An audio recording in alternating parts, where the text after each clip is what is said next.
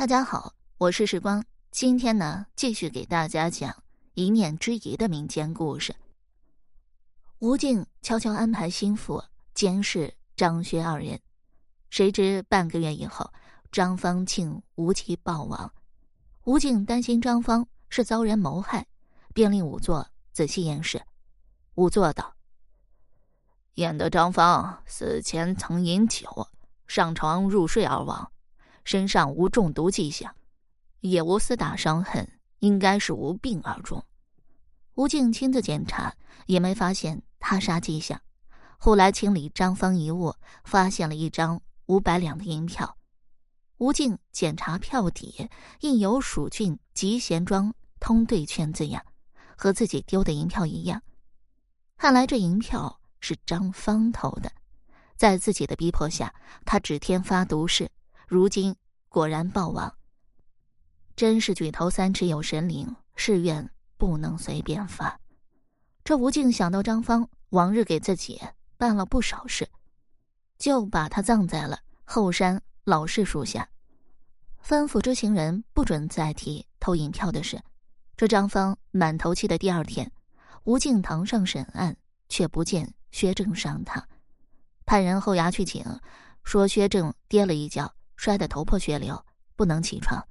这吴静急忙去看，见他头上包着棉布，脸上一片青乌，身上伤痕累累，两眼暗淡无光，通身瑟瑟发抖。薛正看见吴静，哼哼唧唧的不说话。吴静想着刚失去左膀张方，右臂薛正又受重伤，这衙门的事全落在自己身上，不由得闷闷不乐起来。这几天。天空一直闷雷声声，闪电道道。吴静预感到有什么事要发生。到了黄昏，突然惊雷大作，瓢泼大雨倾盆而下。那雷那电，像响不完、闪不尽，在天空狂呲猛炸，飓风似的要把衙门掀翻。吴正带衙役正检查下水道，突听后院几声惊叫，跑出个蓬头垢面的人，喊道。张兄啊，我错了，我不是故意要害你。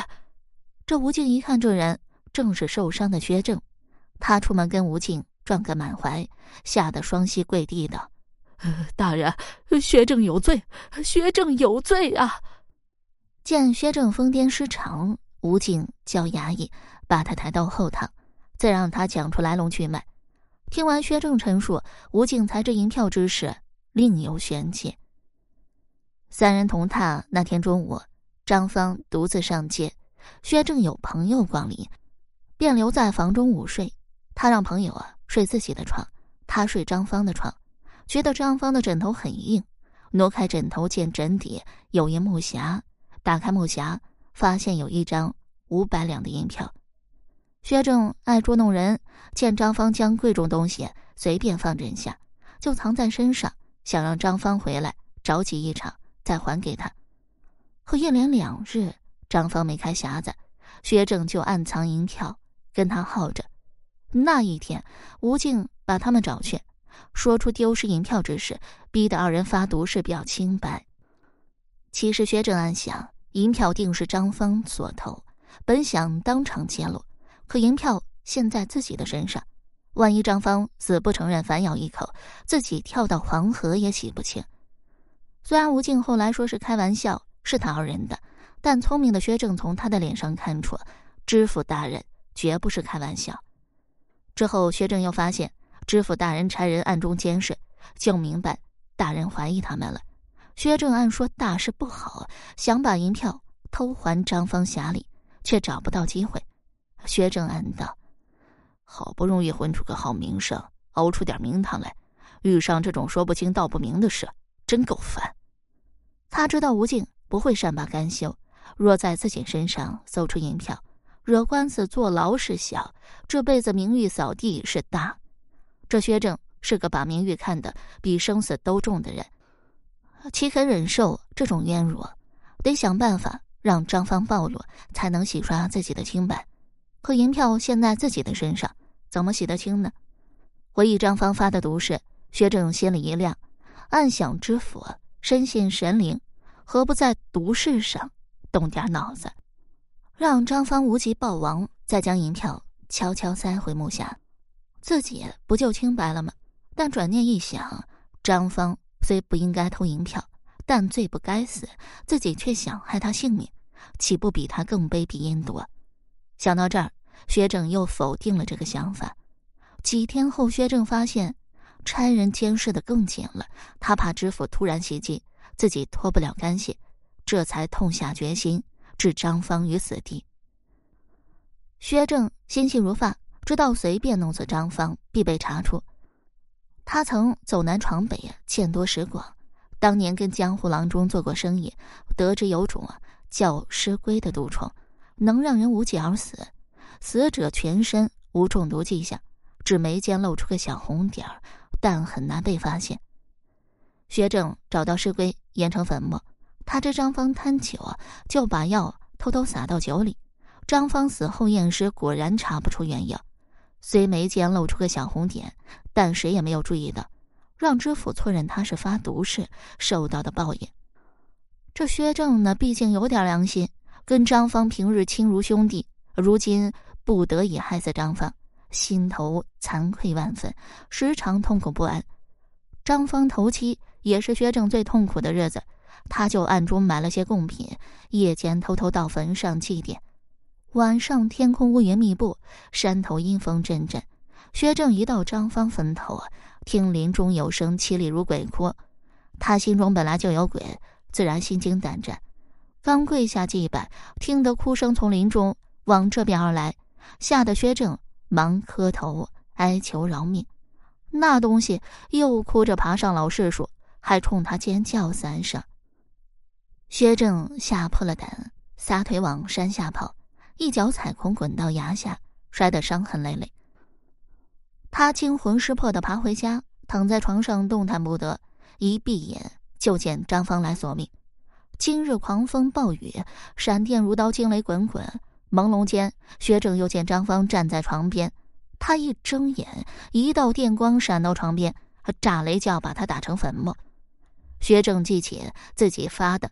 天打五雷劈的毒誓，吓得失了心魂，从床上跳起来就要往外逃，正跟吴静撞个满怀。薛正谋杀好友，被判死刑，压在狱中，不久暴亡。吴静连失两个朋友，十分黯然。由于心情不好，抑郁成病，暂时不能理事，只好请假回家疗养。这吴静回家陪老母吃饭时，老母记起一件事，说。你太粗心大意了。那日老母要回家乡，有点恋恋不舍，老早去看儿子。哪知儿子和幕僚早已上堂理事。他走到儿子卧房，守门差人认识太夫人，不敢阻拦。老母进卧室见榻上凌乱，就给儿子收拾。看到枕下露出一张银票，捡起一看，是一张五百两的银票。暗想儿子四十多岁的人，行事如此大意。